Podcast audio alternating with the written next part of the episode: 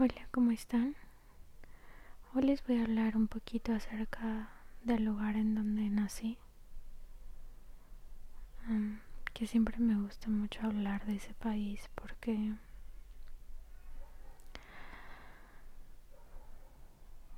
no sé, es, es mi identidad, soy yo y siempre me preguntan cosas como ¿Qué lugar prefieres? ¿El lugar donde naciste o el lugar donde vives? ¿Qué país es mejor? Y es algo que siempre me ha generado conflicto, pero yo creo que soy parte de los dos. Creo que los dos países me han dado cosas diferentes. Em, no amo más al uno que al otro, no prefiero más al uno que al otro y va a haber muchas personas que se identifiquen con eso. Y yo siempre he dicho que de la puerta de mi casa para adentro es un lugar y de la puerta de mi casa para adentro es otro. Para afuera es otro. Entonces, sí, realmente me gusta mucho hablar del lugar en el que nací porque en un país que es diferente es lo que te identifica son tus raíces y me emociona muchísimo entonces estoy muy contenta de hablarles sobre este lugar. En las mañanas cuando me despertaba mi cuarto teníamos una cama grande en donde dormíamos mi mamá, mi abuelita y yo. Y enfrente podíamos ver nuestro closet y al lado nuestra tele. Entonces, del lado izquierdo teníamos una ventana que daba hacia la calle. Y esta ciudad es, es como diría mi tío, una ollita, en donde está rodeado de montañas. Y nosotros vivíamos una parte más o menos de las más bajas que tenía la ciudad. Y para donde voltearas había montañas. Y podías ver toda la autopista y todas las casas como escalonadas. Y en la noche era la mejor vista del mundo. Para mí esa es la mejor vista del mundo porque las casas prendían sus luces, todo se iluminaba era como ver a, las estrellas en la tierra.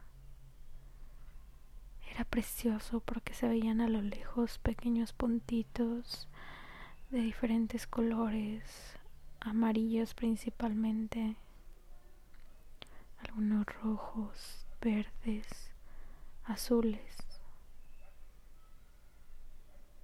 Y siempre que regreso, ansío mucho ponerme en la ventana en, la noche. Y es que esta ciudad es fría entonces siempre corre esta brisa. Y solo sentir la brisa y ver a mis estrellas en la tierra es, es la mejor sensación del mundo. Me siento en mi hogar, me siento en mi casa, me siento abrazada y, y me trae muchísimos recuerdos, me hace muy feliz tener esa vista y es algo impresionante para mí.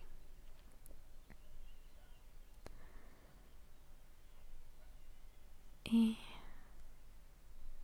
de verdad es, es un sentimiento de felicidad muy grande, muy, muy, muy grande. La verdad es que nunca he sido una persona con muchos amigos. He cambiado un poco a lo largo de mi vida, pero cuando era chiquita era muy tímida.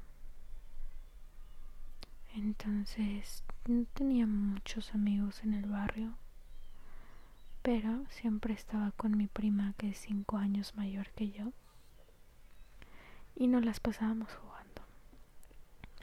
porque teníamos un jardín en donde mi tío cuidaba muchas flores, muchos árboles, plantas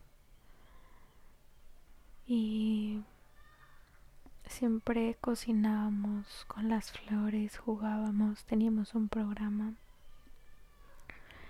Y recuerdo que en el barrio había em, una cancha para jugar fútbol, baloncesto, donde se reunían todos los niños. Y eso ha estado desde la época en la que mi mamá era una niña. Y para ir de mi casa a este lugar que se le conoce como la canchita, tenías que pasar como dos cuadras de una bajadita. Entonces, lo que nosotros hacíamos con mi prima es agarrar el skateboard y bajarnos por toda esa colinita que había hasta la esquina y en la esquina estaba la canchita. Y enfrente de ese lugar había una tienda en la mera esquina. Y pues la señora que vendía ahí pues conocía a todos los niños entonces recuerdo que habían unas paletas que vendían, unas paletitas muy chiquititas que se llamaban fantasmitas. Entonces era una bolsa en donde te venían cinco paletitas de colores diferentes, que la verdad es que no recuerdo si tenían sabores diferentes, pero pero pues era una bolsita que te costaba no sé si unos 50 o dos pesos. Y siempre que llegaban nuestros primos o unos amigos, pues nos comprábamos esa bolsita y éramos los más felices del mundo. Y aparte esa señora siempre en las mañanas tenía pan fresco, porque ella se acostumbra mucho por lo menos en mi ciudad, a comer pan, a acompañar las cosas con pan. Entonces también nos pedía que fuéramos por pan em, para tomar el té. Y comprábamos unos panes que se llaman marraquetas y eh, son súper crocantes y muy suavecitos por dentro, entonces son muy ricos. Y hablando de los helados, hay un helado que es muy popular que es el helado de canela. Que la verdad es que no te lo imaginas como helado porque aparte tiene este color como rosado fosforescente, más tirándole a fuchsia, em, medio radiactiva la cosa, pero que sabe delicioso. Y de hecho, el mejor lugar para comprar y para comer helado de canela es afuera del cementerio. Afuera del cementerio de la ciudad pasan unas cosas medio chistosas raras porque hay como filas de puestitos en donde pues primero tienes estas típicas em, señoras que te venden flores este para ponerle al ataúd o para para decorar em, y también hay unos puestos de comida. Están los puestos de helado de canela que te lo sirven con empanadas de queso calientitas y entonces puedes comer unas empanadas de queso súper calientitas y luego mientras te estás comiendo tu empanada te comes a cucharadas tu helado de canela y sientes este frío calientito entre salado y dulce en tu boca que de verdad es muy rico. Yo creo que es algo que extraño mucho y es una de las primeras cosas que empecé a comer mezclando cosas saladas y cosas dulces y la verdad es que, o sea, para tu lengua es todo un torbellino, o sea, estás comiéndote algo caliente y salado y luego una cucharada de algo súper frío y dulce. No sé, es, es lo mejor del mundo. Y luego están estos lugares en donde venden alcohol. Son puestitos en la calle que estoy segura de que no tienen licencia, pero venden alcohol. Porque las personas después de ir a enterrar a sus difuntos salen pues a quitarse las penas. Y entonces estos puestitos se les llama quitapenas. Y por eso digo que pasan unas cosas medio, medio chistosas, raras. Pero sí, o sea, afuera del cementerio es todo un show, todo. Porque es un lugar muy transcurrido. Porque alrededor hay muchas cosas y generalmente se ponen mercados aún cerca de ahí. El país, o más bien la ciudad en la que nací, de verdad tiene muchísimos mercados de gente, pero no son como como mercados que estén en un lugar, ¿no? Son mercados que se ponen en la calle y claro, los más grandes se ponen los sábados o se ponen los domingos muy temprano, ya para la una de la tarde. Ya todos están recogiendo sus cosas, ya hay personas que se fueron. Y hay mercados que se quedan ahí todos los días, todos, todos los días. Y puedes encontrar ropa, eh, nueva, usada, dulces, cosas a granel, especies, verduras, papa, carne, o sea, todo. Y son personas que están sentadas en el suelo. Generalmente son son cholitas, que son las señoras de polera. Em, y y algo que siempre me, me dio como mucha curiosidad es que a la hora de la comida, porque allá se come entre 12 y 1, pues siempre tenían como que sus platos de comida porque no se movían de ahí, porque tenían que vender. Pero yo no sabía de dónde sacaban la comida. Entonces resulta que hay otra señora que cocinaba para todas las de una sección y ella es la que les traía la comida este y pues le compraban a todas entonces ya había como que diferentes señoras que cocinaban comidas, pero de verdad, o sea, unas comidas. Algo que me gusta mucho es que allá puedes encontrar una comida así completa, tu sopa, tu plato fuerte, tu agua y hasta tu postre te dan por 10 pesos. 10 pesos equivalentes de allá que son como un dólar y medio, un dólar cincuenta. O sea, de verdad, evidentemente si te vas a una plaza o si te vas a un restaurante, pues no, los precios no están así. Y justamente esta comida que está tan deliciosa, porque es comida así casera, jamás pudo competir con, con marcas grandes. Entonces, estaba barata, estaba deliciosa, te llenabas perfecto. ¿Qué preferías? ¿Comer eso o una hamburguesa de marca que te iba a costar igual y 3 dólares o 4 dólares, claro que no. Entonces,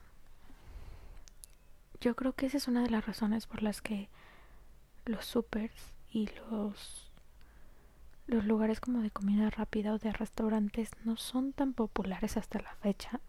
Y cuando yo era niña no había plazas grandes. No había o que yo conociera no había plazas grandes. Yo creo que hace como 10 años empezaron a ver. O igual y menos. Entonces, realmente es una es un país en donde la gente guarda mucho sus raíces. Y tenemos este sincronismo medio extraño porque somos súper católicos. Es la religión que más abunda. Pero Em, también creemos mucho en santos que mm, pero diferente como a lo católico porque tenemos unas tradiciones en donde eh, tú vas como a bendecir tu casa pero no es bendecir. Tú lo haces con alcohol y, y se llama chayar la verdad es que la forma de decirlo es un poco diferente. Yo ya no tengo tanto el acento. Pero más o menos así va. Em, entonces, en cada esquina lo que tú haces es poner unas poquitas gotas de alcohol y vas como bendiciendo. Pero no es algo como católico, sino es por más este lado de creencias que tenemos. Y también cuando una persona está tomando lo que sea que esté tomando, generalmente se toma cerveza, entonces antes de tomártela tú, tiras tantito a la tierra, porque es tu forma de agradecerle a la Pachamama, que es la madre tierra, que esto viene de la cultura incaica. Y, y ahora sí, te la echas toda. Entonces, hay un lugar que se llama Copacabana que mm, está cerca de la ciudad en donde vivo. Y en este lugar hay una virgen, que es la Virgen de Copacabana. Entonces la gente cuando hace un negocio, cuando compra un carro, cuando se compra una casa, va con los papeles, con el carro, con lo que tenga, a que se lo bendigan a la iglesia. Entonces está esta parte católica. Pero después echan como una fiesta y después pasan estas cosas como primero a la tierra, porque la Pachamama va primero, que eso no es católico. O hay un lugar que está en el lugar más alto de la ciudad, en donde hay unos puestos de unos señores que te leen tu futuro, que te ayudan a saber qué, qué decisión tomar o qué está pasando leyéndote hojas de coca. Y entonces hacen como una especie de ritual también en donde ponen diferentes cosas. No sé qué cosas en específico, pero te ponen diferentes cosas y lo queman y lo ofrecen a la Pachamama y lo ofrecen a la tierra justamente para que te vaya bien. Entonces, te está leyendo las hojas de coca y te está diciendo por la posición en la que quedan, por la cara que tienen, porque esas hojitas son como unas plantitas normales donde tienen un lado más oscuro y otro lado más claro.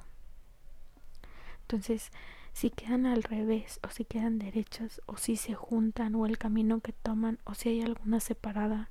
O sea, es todo, todo el saber que tienen, te lo están diciendo, ¿no? Que las hojas de coca es como la vida, son todas estas cosas que se están juntando, todas estas creencias, para darte a ti una respuesta a tu pregunta y las personas van a preguntar sobre negocios que quieren hacer, sobre decisiones que quieren tomar, sobre cómo les va en la vida, sobre si tienen que cuidarse sobre una enfermedad. Y, y realmente es algo que se hace hasta la fecha y eso a mí me gusta mucho. A mí me gusta mucho porque creo que se ha sabido perseverar toda esta cultura que se tenía desde los incas con lo que trajeron los españoles y nunca murió y no lo dejan morir y la gente no deja morir esas cosas. Sí es cierto que igual y en la actualidad no está tan arraigado como hace 50 años, pero pero que esas tradiciones estén hasta la fecha me parece algo impresionante. no creo que haya tantos países que puedan gozar de de ver de sentir una cultura que ya no está viva porque esas tradiciones son de personas que vivieron hace cientos de años y podemos verlas, podemos sentirlas. Esas comidas, yo sé que en muchos países tienen como estas comidas tradicionales, pero realmente mm, en México no hay un juego de pelota que, que tú puedas ver en la calle. Entonces, en el lugar en el que nací, sí. Y es algo que siempre me ha, me ha gustado y siempre he amado. Y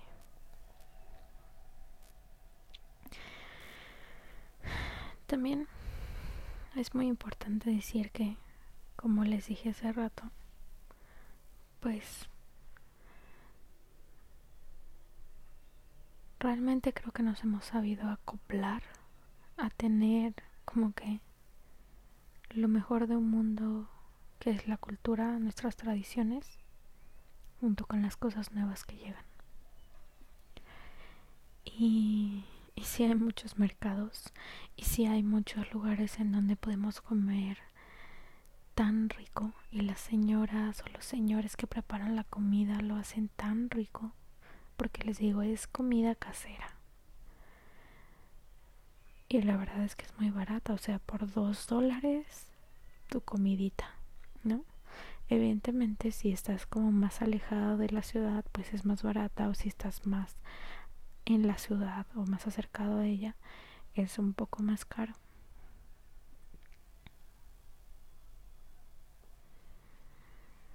Siempre que, que regresamos, eh, nos traemos, digo yo, un arsenal de comida. O sea, nos traemos el súper completo, el mercado completo, porque hay especies que no se encuentran aquí. Y realmente es muy difícil conseguirlos. Entonces, muy difícil, si no es que imposible. A menos que te las traigan alguien más, porque no hay algo parecido.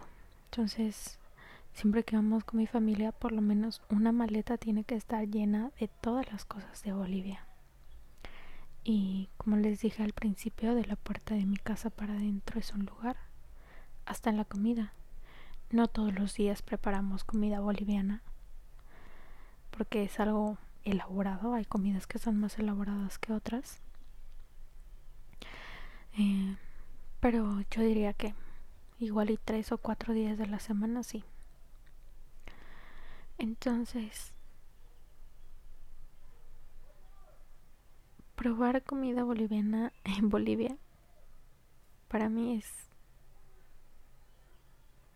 es gloria. Y hacerlo en este lugar donde vivo es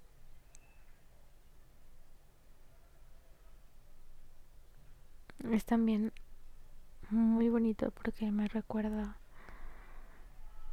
me recuerda a mi casa y me recuerda a mi abuelita y me hace muy feliz. Em, no se come mucho picante allá.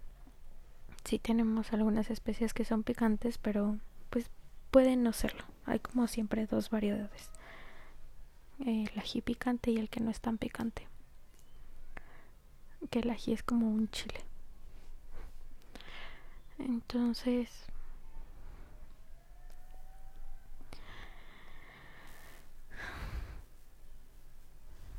siempre, siempre en las mañanas es muy común ver que la gente hace api con empanadas. El api es una especie como de...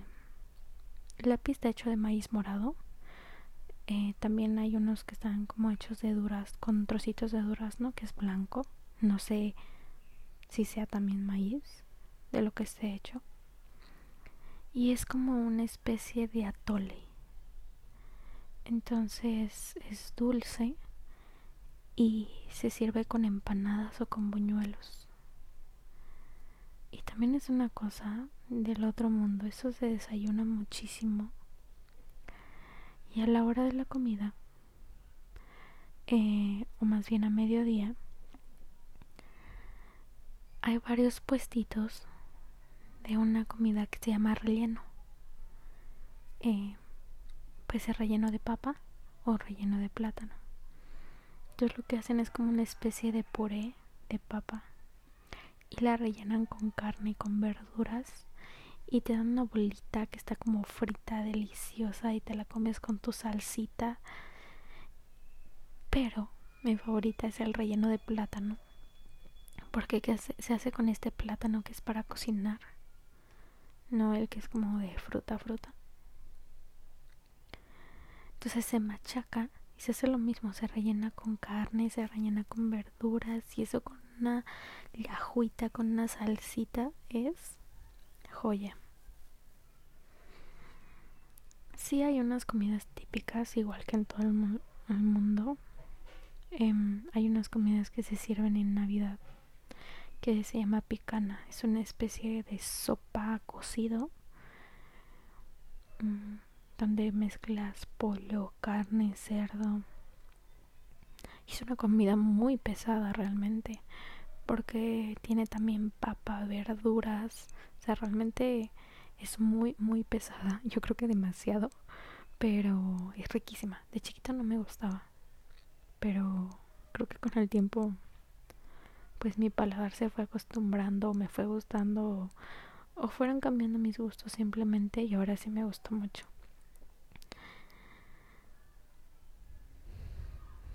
Mm.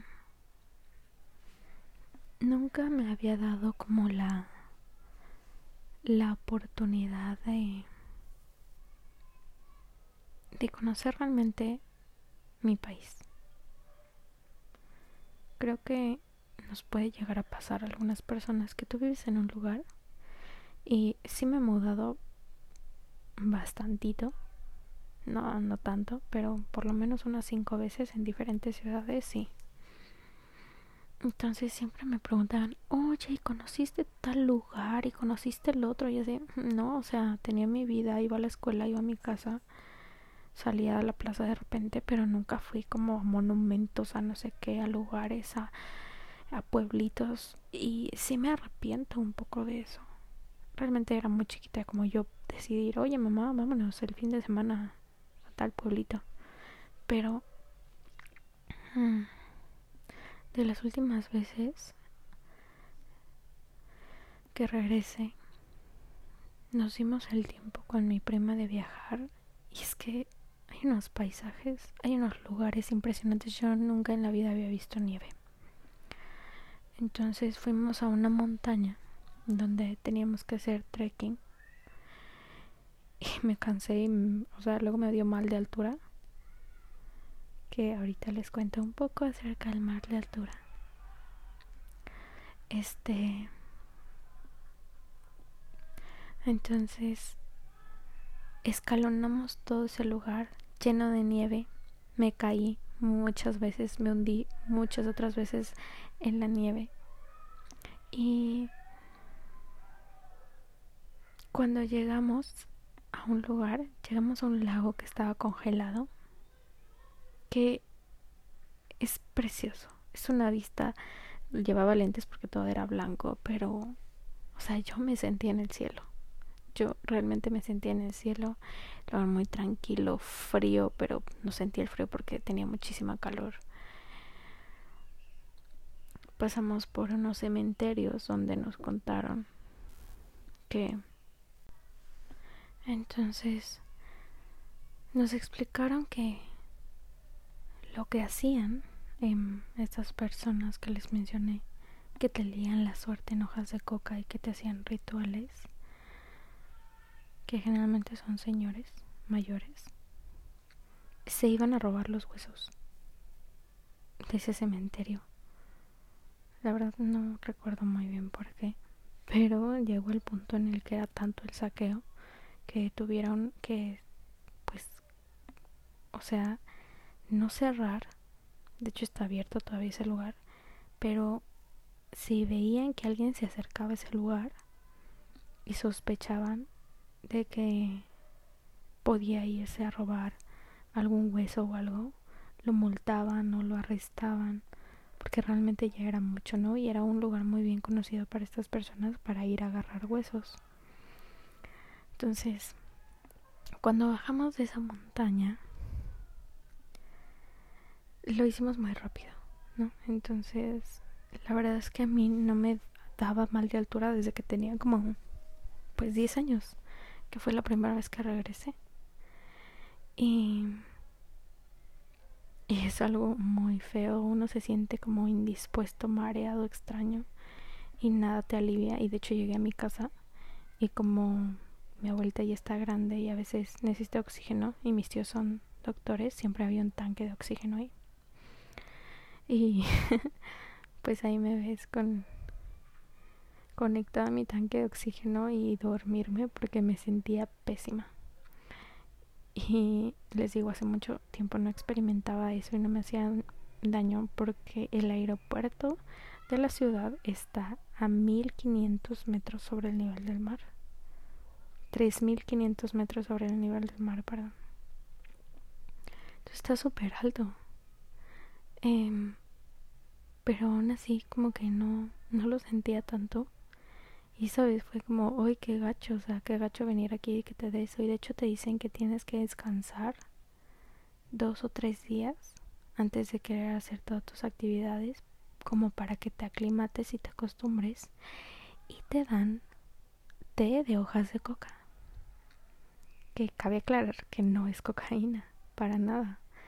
Em, entonces es muy popular que en los hoteles, en los aeropuertos, tengan hojas de coca para hacerte o ya directamente sacaron unas bolsitas de que té que tienen hojas de coca dentro y te haces tu té que es otra cosa que junto con nuestro arsenal de comida nos traemos mucho.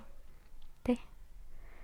Té de coca em, y té de canela con clavo de olor. Es un té muy popular allá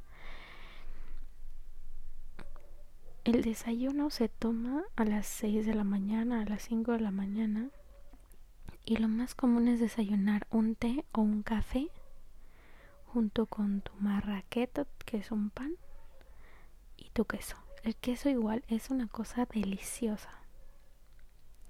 Entonces, eso a la hora del desayuno. A mediodía, pues los niños igual y su lunch o algo, pero se come a las 12 o a la una, porque los niños salen de la escuela a las 12 para que a la una vayan a comer a su casa. Y, y la hora de la comida generalmente pues te dan tu, tu sopita, tu plato fuerte y ya.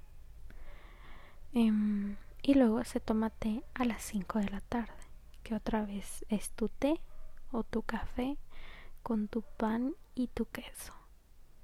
Eh, la verdad es que es no sé, es una vida que llevo allá cuando voy muy simple.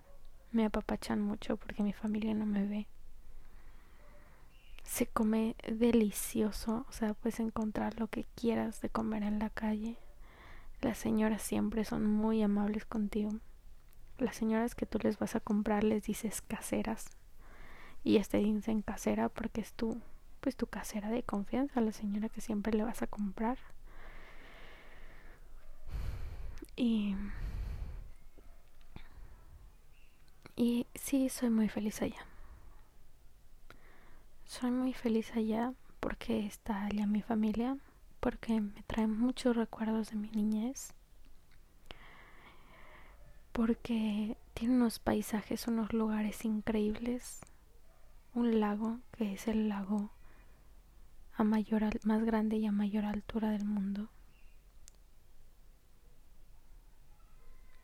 Este, en donde puedes encontrar una especie de barquitos que están hechos de una planta que crece en el lago que se llama totora y los barcos se llaman totoras para cruzar de un lugar a otro.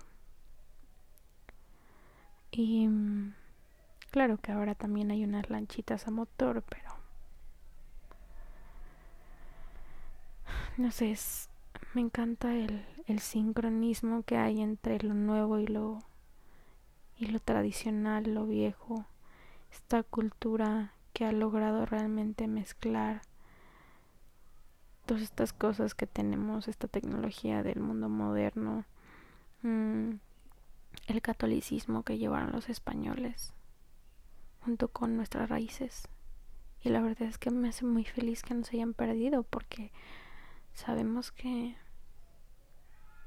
pues en la evangelización realmente hubieron pérdidas muy grandes de material histórico, de cosas que se pudieron haber rescatado y creo que lo más que se pudo rescatar se ha hecho.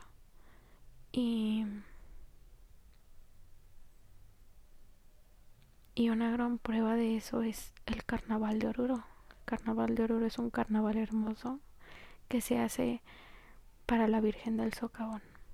La Virgen del Socavón es una Virgen de los mineros, porque Oruro es un, es un lugar donde hay muchas minas para agradecerle el año, para pedirle por favor, pero principalmente para agradecerle.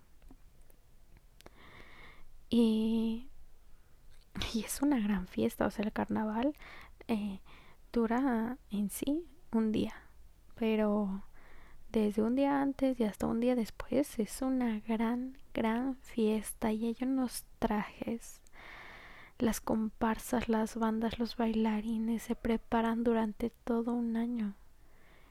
Y cualquiera puede ser parte de una comparsa. Cualquiera. Y, y ves unos trajes que se hicieron con tanto detalle. Se ve el amor, se ve el talento, el sacrificio de esas personas. Unos trajes hermosos. Últimamente han salido unos con luces, porque les digo, la entrada dura desde la mañana madrugada hasta la noche. Y todos se dirigen hacia la iglesia y es una cosa bellísima. Yo creo que es un espectáculo que todo el mundo tiene que ver. Todo el mundo tiene que ir por lo menos una vez en su vida al, al carnaval de Oruro. Y yo quiero hacerlo, quiero... Realmente mi sueño es participar ahí. Pero por lo menos quiero ir una vez se hace en febrero y nunca he tenido como la posibilidad de ir porque estoy en la escuela o cosas así. Pero realmente es algo que quiero hacer. Quiero seguir visitando mi país, quiero seguir conociéndolo porque es maravilloso. Tiene mucha naturaleza que, que se ha quedado intacta porque la población es muy pequeña. Eh, y se ha tratado de resguardar esos lugares y quiero sentirme más orgullosa de lo que ya estoy. Que sí, como en todos lugares tiene sus pros y sus contras. No todo es color de rosa, pero pero realmente me gusta mucho la cultura que hay. Esta, este rescate de tradiciones y, este sincronismo que tiene con las nuevas cosas que no se ha dejado morir. Y bueno, como les dije al principio, ya me emocioné. Em, espero en algún momento de sus vidas lo puedan conocer. Y espero que hayan tenido un lindo día. Muchas gracias por escucharme, muchas gracias por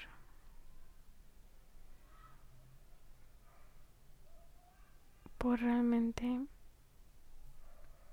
escuchar sobre un lugar que quizás no conocen y que espero algún día lo hagan y, y escuchar un pedacito de mí porque les entregaré un pedacito de mí en esta grabación y agradezco a mi amiga por dejarme expresar todos estos sentimientos que siempre quiero sacar, pero que a veces pues no es el momento o simplemente no estamos hablando de eso. Y si y si quieren conocer un poquito más, un pedacito más de este país, busquen una canción que se llama El árbol de mi destino o hay otra canción que se llama Ave de Cristal de un grupo folclórico que son los cargas búsquenlo y van a ver los sonidos y se van a dar cuenta del sincronismo que existe porque son instrumentos incaicos, la zampoña, por ejemplo. Y así se van a llevar un poquito más de este país. Gracias.